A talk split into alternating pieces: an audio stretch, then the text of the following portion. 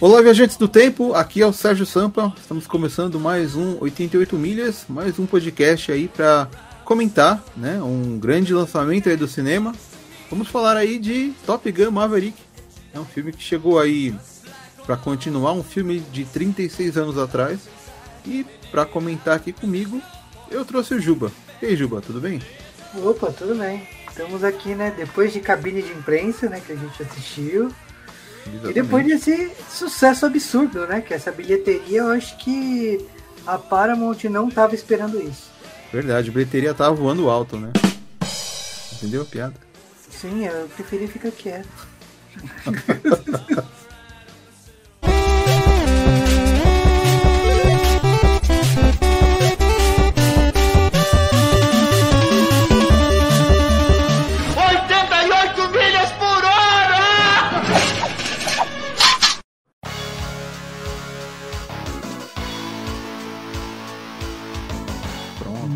gente já está aberto aqui, né, com a abertura passada. Vamos comentar então aí sobre o filme, né? Eu já deixei lá no site uma review escrita, mas acho que é importante a gente comentar o que a gente achou, né? Deixar aqui.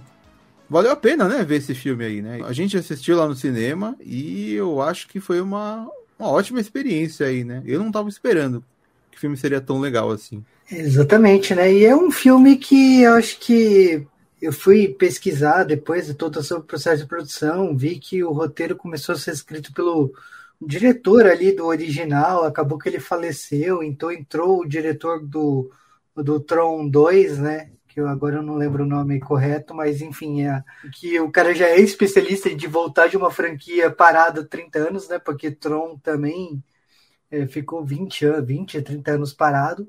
O cara honrou o primeiro Top Gun e eu acho que esse plot de a era dos pilotos está se encerrando foi uma sacada de gênio. É legal porque o filme ele começa mostrando uma coisa que a gente já estava é, a gente já está se acostumando com hoje em dia, né? Ele fala que a Força Aérea Americana está se digitalizando, né? Está né, evoluindo e por conta disso, uh, os drones vão ser usados e os humanos vão ser deixados para trás, né? Então, eles trazem aí esse filme com a volta lá do Maverick, né? Do, do, do Pete Mitchell, né? E um dos plots aí que eles têm, né? Que eles querem mostrar, não é só continuar a história dele, não é só mostrar os novos... É, uh, o novo pessoal ali da Top Gun, mas também é mostrar né, que a utilidade dos humanos, né? Porque mais uma vez a gente tem aí uma missão que eles precisam resolver e que é uma missão que exige muito. Talvez as máquinas, né, talvez os computadores não conseguiriam resolver da forma como eles fizeram, né? Porque um, uma das coisas que eles mais abordam no filme é o fato de que os, as pessoas podem se superar, né? Na primeira cena a gente já vê ali o Maverick tentando se superar num voo de teste que ele está fazendo. E a missão que ele precisa fazer durante o filme, né? Ela exige isso, ela exige que ele faça algo que é quase impossível. Então, fica isso, né? Fica essa, ele fica essa ideia aí que eles querem passar no filme de que os humanos podem conseguir se superar e fazer algo extraordinário. E se uma máquina, talvez um drone, é, ele, se, se, o drone está programado para fazer alguma coisa, ele vai fazer aquilo que está programado, né? Ele não vai conseguir ir além daquilo, né? E é, acaba mostrando que essa é a utilidade dos humanos aí, né? No, pilotando os caças, né? Na Força Aérea. Exatamente, porque no filme a primeira coisa que é mostrado é, é o projeto lá que o Maverick tá, que precisa atingir uma velocidade absurda, que até um ser humano é difícil, mas ele consegue garantindo por mais um ano o valor do do governo americano para esse projeto. E aí o que, que acontece é o seguinte, como eles têm uma missão suicida, na verdade, toda a questão imprevisível do Maverick, que lá do filme original tem, e ele sempre foi um piloto rebelde, ele precisa fabricar 10 pilotos iguais a ele. Então eles pegam os, os melhores pilotos que a Marinha tem e eles têm que fabricar o imprevisível, que é o Maverick. Então, tipo, quando o Maverick é transferido para escola para repassar a missão, que eles têm quatro, três, quatro semanas lá, no começo é quatro, depois reduz para três. O objetivo não é ensinar eles a ser os melhores pilotos, porque eles já são os melhores pilotos.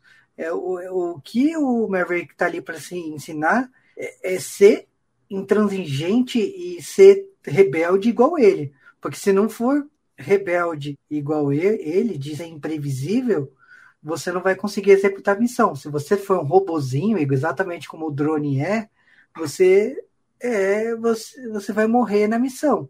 E o Maverick também está ali para mostrar que as vidas humanas importam e que não vai ter mortes, porque o governo americano é fala verdade. tanto do drone, mas é porque eles não querem mortes. Então, ah, é melhor colocar máquina. Mas a máquina tem limites, né? Uma máquina, por enquanto, uma máquina nunca será um piloto igual a gente vê no filme.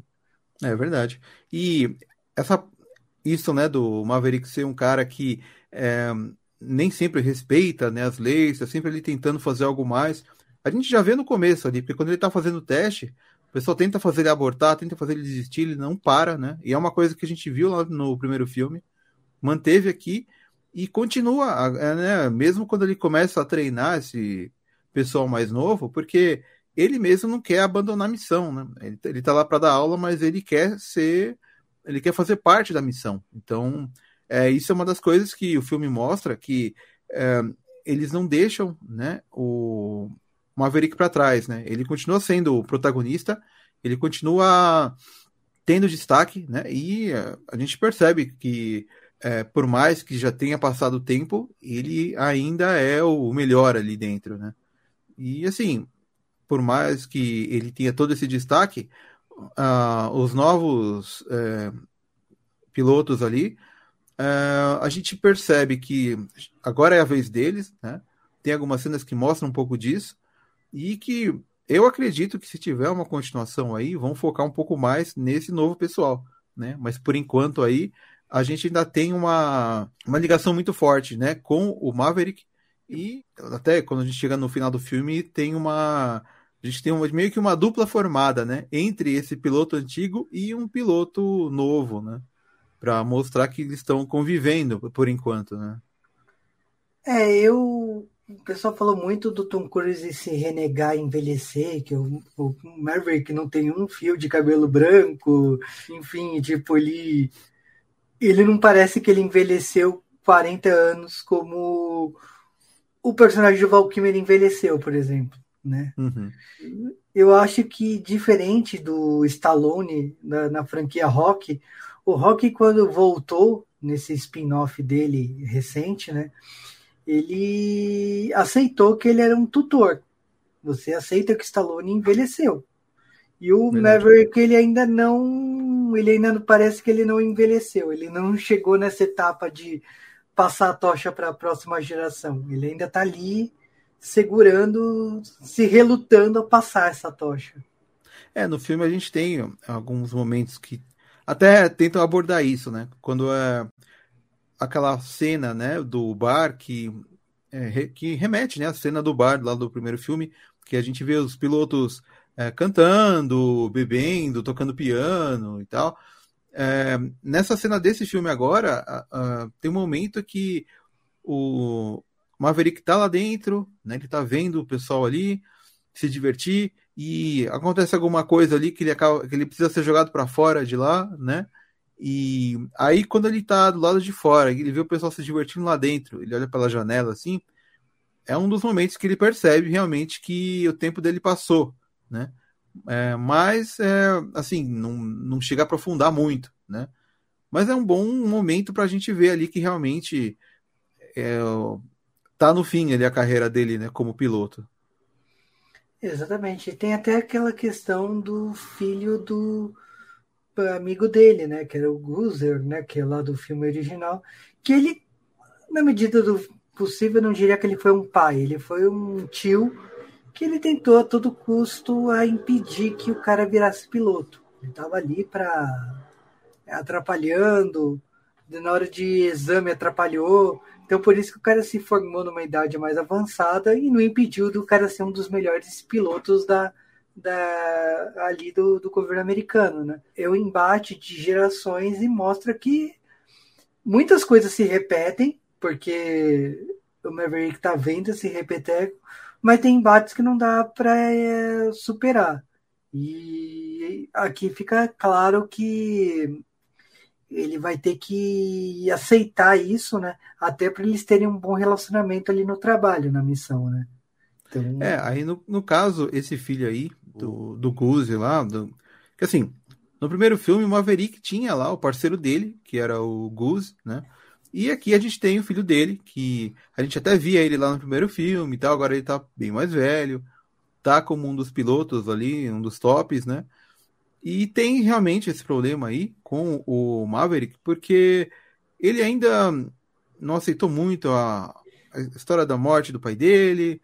Uh, a gente sabe que o Maverick foi é, inocentado de algum problema que ele talvez teria causado ali ou não, né? Durante a, a morte do, do. Então ficou, ficou aquele, aquela, é, aquele problema que não foi resolvido, né? Ficou uma mágoa entre os dois ali, né? Entre o, o Rooster aí, né? Que é o filho do Goose, e o Maverick. Então, a gente vê isso sendo resolvido aí nesse filme também. E, e não é só ele, né? A gente tem aí a nova equipe, né? Os novos Top Gun. E dessa vez eles deram aí uma mexida, né? No, no tipo, né? Da, da, dessa equipe aí que ela tá bem mais diversa do que era lá no, no filme anterior, né? É, a gente tem aí, acho que são duas mulheres, né, na, no grupo, a gente tem pessoal asiático, tem negros, então, tipo, tem um cara lá que é o. Tem que ter né, esse personagem, né? Que é o cara folgadão, né? Que tá sempre tirando sarro, fazendo piada. Tem um cara lá que é meio nerd também. Então, assim, tem, tem de tudo quanto é tipo, né? De, é, personalidades aí na equipe, né? E a gente vê alguns tendo mais destaque que os outros, mas é, é legal de ver que a, a equipe está tentando ali seguir os passos do Maverick, está tentando é, passar do, do, limite, né? É, que é, eles mesmos se impõem, né? E no fim acaba que é, o Maverick precisa deles também, né? Para não se dar mal ali, né? Na, na missão final ali. E eu acho que foi, foi bem implementado esse grupo aí no, no filme, né? E como eu falei, né? Eu, talvez se tiver uma continuação aí, eu acho que seria legal ver esse pessoal em ação ainda. Mas eu, eu acho um pouco difícil, por conta da, da forma como o filme é feito, né? Ele continua, assim como no primeiro filme, ele continua tendo aquela ideia de que a gente está vendo o, a vida, o dia a dia aí do, dos pilotos tal, a gente está vendo que eles precisam se superar em alguma coisa, tem que resolver alguma missão, e é isso, né? A gente não tem nada sobre quem eles estão enfrentando, sobre a nacionalidade dos inimigos, nem qual país que eles estão atacando. Isso fica de lado, fica totalmente apagado. É muito mais focado na história dos personagens principais. Então, eu não sei se e eu não sei se iria funcionar isso ainda num terceiro filme, né? É, mas ao mesmo tempo eu acho que o, se caso desejarem fazer uma continuação, talvez o personagem do Tom Cruise seja dispensável. Ele, por mais que ele não tenha passado a tocha com todos o simbolismo, porque ele é aquele papel que ele ainda é jovem, né? Eu acho que esses personagens tranquilamente renderiam uma continuação sem a presença dele. Então, não sei se é essa a intenção, até porque agora com a bilheteria tão alta, acho difícil a Paramount não tá pensando, opa, é, vai, vai, então vai rolar um 3, né? E... É, eu, eu acho difícil que vire uma franquia tipo Missão Impossível, que já tem, sei lá, 27 filmes. Talvez, se for ter uma continuação, vai ser daqui uns bons anos, né? Vão ter que é, pensar muito bem no roteiro porque a, a chance de, de, sei lá, se fizermos correndo uma continuação e sair ruim, né, é bem, é bem capaz, né, de, de acontecer isso, né, então eu acho que eles têm que pensar bem aí, porque realmente aqui eles conseguiram entregar uma continuação boa, né, mas ela foi pensada por muitos anos, tal, foi bem estruturada, né, então é, é bom eles pensarem bem, pensarem muito bem antes de continuar, de expandir, né, essa franquia. É que eu já penso na questão do dinheiro. Quando uma empresa vê a bilheteria ali em cima, acho difícil a empresa falar assim: ah, beleza, fez bilheteria, mas não vamos fazer mais um. Eu acho que já deve estar tendo conversas para dar uma continuação. E o elenco que, que fez esse, esses jovens, né, que não são tão jovens, porque todos eles têm 35 40 anos ali, o, os pilotos da nova geração, o, eles são bons atores. O filho lá do Guzer, o, ele, infelizmente, o único papel que eu lembro dele é que ele era o Red Richards do último Quarteto Fantástico da Fox, de é 2015. E todos eles, todos os atores ali, eles são famosos, eles são bons atores. Então, acho que o caminho para uma continuação está bem, tá bem claro. Agora, uma coisa que me surpreendeu, e eu peço desculpa o spoiler aí, mas o personagem do Val Kilmer, eu não sabia, só descobri depois do filme, que a voz que ele tem no filme não é dele. A voz foi feita por computador, porque o ator perdeu a voz, né, por causa de, de câncer nas cordas vocais, Sim. e ele aceitou participar do filme, mas o, as poucas cenas que ele fala no filme é o banco banco de dados que a Paramount fez e aí enfim, tipo, foi uma máquina que fez a voz dele, não é a voz dele. Sim, sim, é. Eles criaram essa voz, né, por inteligência artificial. E assim, realmente ele tem pouquíssimas falas ali. E é uma, e é uma voz que foi criada é meio é para mostrar realmente, né, rouca e tal, porque ele teve o ator teve esse problema, né? Então eles acabaram adaptando isso no personagem. E, e é uma cena legal, né? Muito muito bem feita a homenagem aí que fizeram pro ator, porque ele volta aí como Iceman, que era o rival lá do Maverick no primeiro filme, e aqui ele tá é, aposentado, tal, é ele que passa as dicas, né? Algumas quando o Maverick tá sem saber como resolver algum problema, eles é, conversam por celular, né? E tem uma cena em que eles estão é, um de frente pro outro, né? E é uma cena realmente que fez homenagem tanto pro primeiro filme como pro ator aí, né?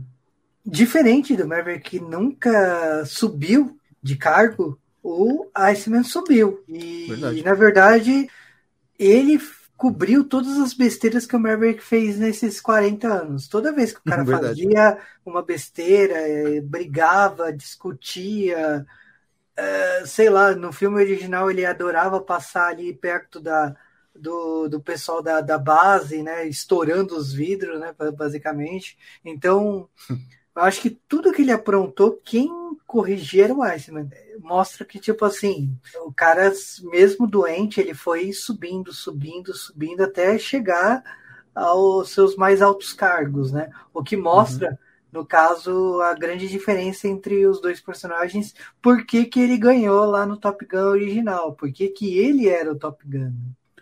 É, e no fim, assim, é, e essa cena foi também marcante porque o ator já não tá, né, mais atuando e tal, e a gente consegue ver, né, ali a emoção, não só entre os personagens, mas entre os atores, né, e realmente foi algo que é, eu acho que deve ter emocionado muita gente aí no cinema, né. E assim, é, uma é, outra coisa que é legal de notar nesse filme é que ele foi muito baseado no primeiro, lembra até um pouco o Star Wars Episódio 7, assim, tem algumas cenas que remetem muito forte ao primeiro filme, mas eles conseguem colocar uma história além disso, né? É, a gente tem a cena, como eu falei, né? Tinha aquela cena do bar, que tá o pessoal tocando piano. É, a gente tem as cenas de treinamento, tem o pessoal praticando esporte também, né? Os pilotos ali. Uh, tem aquela abertura também com, aquela, com a mesma música de fundo que mostra os caças saindo do hangar. E tem outras coisas, né, que eu até já tinha dito, né, que no caso é da uh, os inimigos, né, que não tem nacionalidade aí. Então um, é, lembra muito, né, o primeiro filme. Quem gosta muito do primeiro se sente familiarizado, né, quando vê a sequência, mas ela também traz, né, essa, esse tom de novidade aí, né, porque tem que mostrar o pessoal se superar e mostrar que são melhores do que as possíveis máquinas que vão substituir eles né, no futuro. Exatamente. Isso também não impediu de alguns fanservice. E um dos fanservice principais aí é quando já tá na missão do filme. E aí é que acontece? O personagem Maverick junto com o filho do Guzer, né? Que agora eu esqueci o nome, o, o Rooster, que eles estão lá numa missão, lá na missão, e eles acabam caindo ali na floresta, eles acabam entrando no, no inimigo lá e eles encontram uma, uma nave que é exatamente a da época do, do primeiro filme. Sim. E é. aí, tipo, a reação do cara de equipamento velho, esse negócio voa ainda e tal, mas ao mesmo tempo é um enorme fanservice.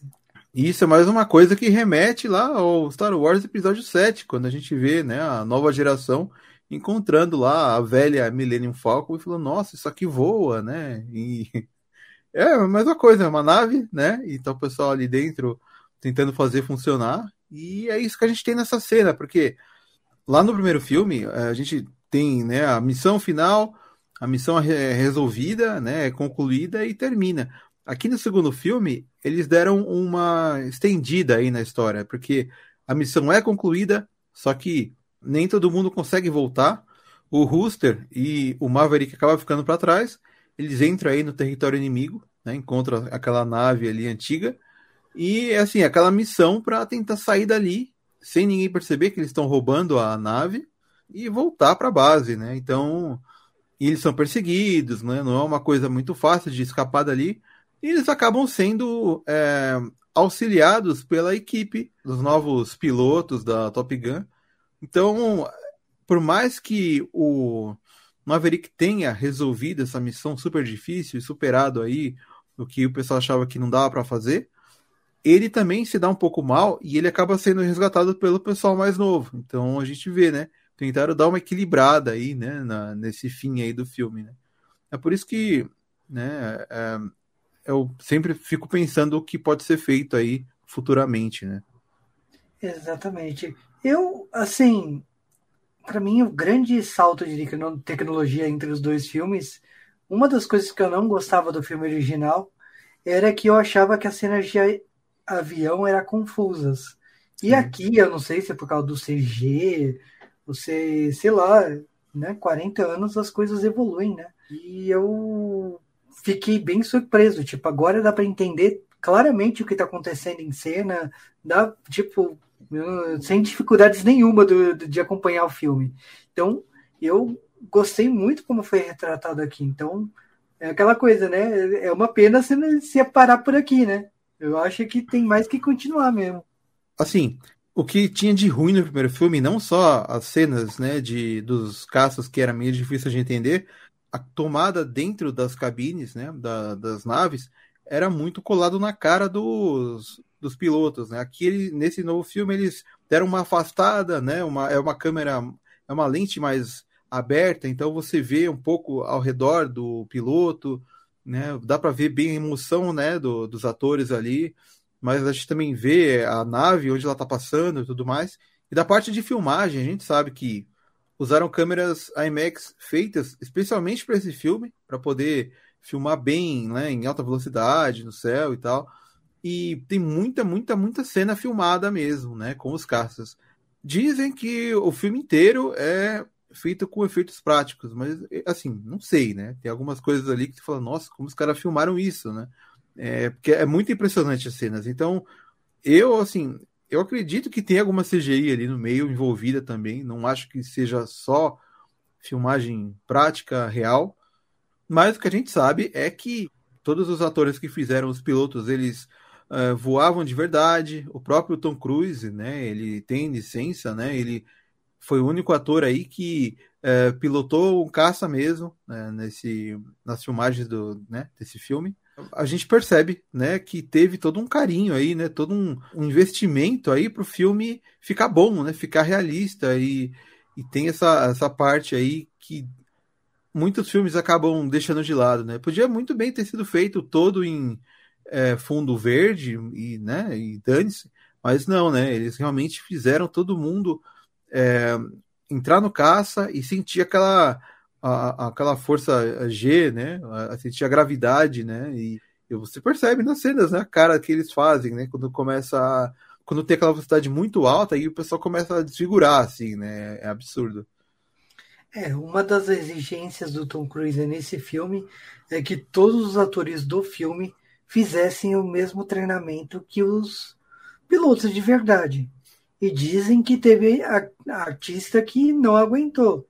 Teve atores que não aceitaram esse treinamento pesado só para fazer um filme e que desistiram no meio do caminho. Mas foi uma exigência do Tom Cruise. E eu acho que isso também dá para se ver no porte físico dos atores. É difícil você não olhar alguém ali que não esteja preparado né, para ser piloto. Né? É verdade. Vamos então aí dar o nosso veredito, né? Sobre o que a gente achou do filme e a nossa nota aí, né? De, de 0 a 10. Pode começar, Juba?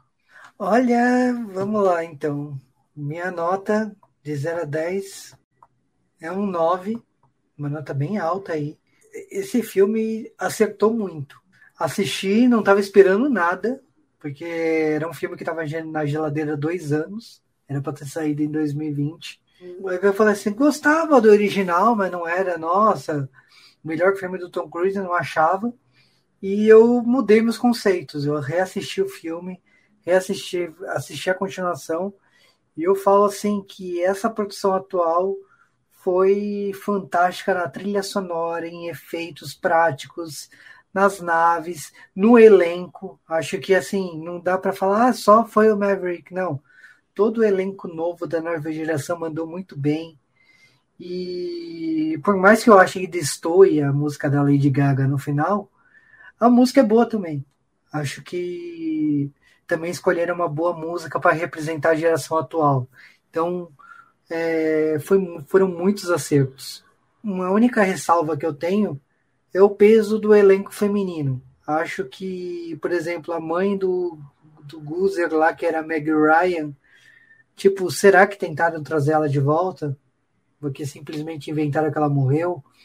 A outra atriz ali, como ela fez piti e tal, que ela, que ela é mais velha, que não queriam ela de volta e blá blá blá. Eu entendo que quando você tem algum ator, alguma atriz que fala mal da produção, que faz alguma coisa assim, eu entendo que eh, a produção corta, enfim, acaba não indo para frente. Uhum. Mas a Meg Ryan, por exemplo, eu achei estranho não estar no filme. Mesmo que numa participação especial, né? Então, acho que por mais que os novos tempos, diversidade, tem mais personagens femininos ali, acho que faltou um equilíbrio maior de trazer personagens femininos aí no elenco. Tirando isso, são muitos acertos para dar uma nota baixa. Não dá para dar uma nota baixa. É, no caso aí da música, né, da Lady Gaga, ela realmente não marca muito, porque assim, a música do primeiro filme marcou não só no filme, como marcou de tocar na rádio, assim, muitas e muitas vezes, né, por muitos anos e tal. É, tem, tem outro fator também, que lá no primeiro filme, essa música aí, ela toca em muitas partes do filme, sempre toca um tequinho, um outro trecho, um pedaço só, só instrumental, então ela tá sempre tocando, e quando chega no fim ali, realmente toca ela com a música cantada, né? Com a, com a voz da cantora. Aqui nesse segundo filme, a música da Lady Gaga toca ali uma vez só, não marca tanto realmente. Então eu acho que eles não fizeram o mesmo trabalho né, musical assim que teve lá no primeiro filme, né? Então realmente ela acaba não marcando tanto, apesar de não ser uma música ruim. Mas o que você falou eu concordo realmente, né? O filme ele acertou muito tem esse roteiro bem trabalhado, sei, sei lá quantos anos ficaram né, nesse roteiro aí, para deixar ele redondinho. É, realmente, assim, tem ali né, um pouco de, nossa, o cara velho não perde as habilidades dele, né, não perde a reação dele, como pode o cara continuar sendo fodão? Mas é essa é a história aí do Maverick, né? Ele realmente é um cara que é, tá muito acima da média aí, né? Então, tudo bem, assim, é, o filme é sobre ele, né? É legal a gente ver ele de volta. É, é legal ver que o filme ele presta assim uma homenagem, né? Ao, ao primeiro, ele é muito fiel ao que foi mostrado anteriormente. Em questão de imagem, de efeitos, tá tudo muito bem produzido. Não tenho que reclamar nessa parte. Da parte sonora, você vê também que é de um nível muito absurdo, assim. É filme para você ver no cinema, para poder é, ouvir todos aqueles sons e sentir que está pilotando o caça junto com os personagens. É de um nível muito alto. E eu acho que tudo isso acaba agregando aí para essa bilheteria tão absurda que ele teve, né? Continua tendo até agora. Então, assim, por mais que a gente saiba que vai sair algum serviço de streaming aí em breve, provavelmente no Paramount Plus, né? Eu falo assim para todo mundo ir ver no cinema, né, para poder ter essa sensação. Fora que o filme ele tem também essa vibe de, dos filmes antigos que a gente não vê muito hoje em dia, né? Então é uma boa forma de sentir aquela nostalgia assim do passado. E ele tem assim, apesar de ser um filme de 2020, 2022, ele tem um pouco sim essa esse DNA de filme dos anos 80 assim, né? Para quem gostava dos filmes daquela época vai se esbaldar total aí, né? Então, como eu já dei a nota lá no review, não posso dar outra aqui, né? Parece que a gente combinou, mas não, né? Eu também dei 9 lá. E é isso aí, né? É o que esse filme merece aí. Só achei que as pessoas estão muito maldosas com esse filme. Ai, que o roteiro é tóxico. Ai, que o filme é machista. Que blá blá blá blá. Tipo, assim, eu acho que o filme, na medida do possível, ele, ele atualizou o que ele deveria atualizar. Tem algumas coisas que eles poderiam ter ido um pouco mais além? Poderiam. Mas, considerando aí, você colocando os dois filmes originais, o filme original com esse daí, a continuação, acho que a discussão evoluiu bastante. Discordo desse discurso de ódio que as pessoas têm. Realmente, por mais que a gente viu que o Maverick não foi abandonado, né? Mas a gente teve essa nova equipe de Top Gun aí, e é nela que a gente vê o futuro, né? Chegando ali. Foi bem representado pelos personagens, pelos atores que estão ali. E assim, e, eles não se renderam, né? A, totalmente às mudanças, né? Que poderiam ter sido feitas, mas elas estão ali, né? Então, eu achei que do jeito que fizeram, do jeito que eles mostraram, casou bem, né? Essa uhum. mistura aí de passado e presente aí. Então, realmente, eu não sei se fez tanto sentido a reclamação, né? Tanto do pessoal que dizia que o filme estava muito lá preso no passado, como do pessoal que quis dizer que qualquer outro filme que não seja esse do Top Gun não presta. Né? Eu acho que foram reações meio idiotas aí. Eu, só lamento, porque filme é filme e eu acho que às vezes o filme tem que ser pipoca, de você se divertir. E esse filme me diverti bastante. E a trilha sonora, a gente assistindo no cinema, e eu fiquei surdo por dois dias, porque a trilha sonora desse filme é muito, mas muito alta. É, aí a gente não sabe se é problema da sala, né? Que deixou o som meio alto ali. Mas realmente, é, quando liga uma turbina no filme, você sente que a turbina tá ali do lado de você, né? Quase treme a poltrona, quase vira 4D, né? O cinema. Nossa, tipo, ligou a turbina, eu falei, caramba, dá baixo o som aí. Mas é pra, é, pra, é pra dar emoção, né? Pro pessoal sentir a turbina tremendo na cadeira ali, né? Tipo, é cinema, né? É bem.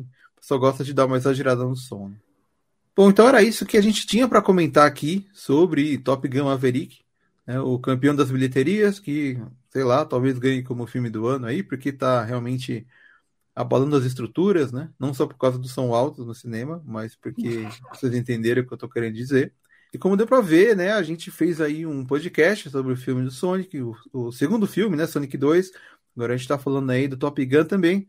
É, essa nova proposta aí, né, de trazer os podcasts não só em áudio como em vídeo também. Em breve vai estar tá lá editado, né, em MP3 para quem quiser baixar ou escutar. Quero agradecer aí, Juba, pela sua participação de estar tá aqui comentando o filme.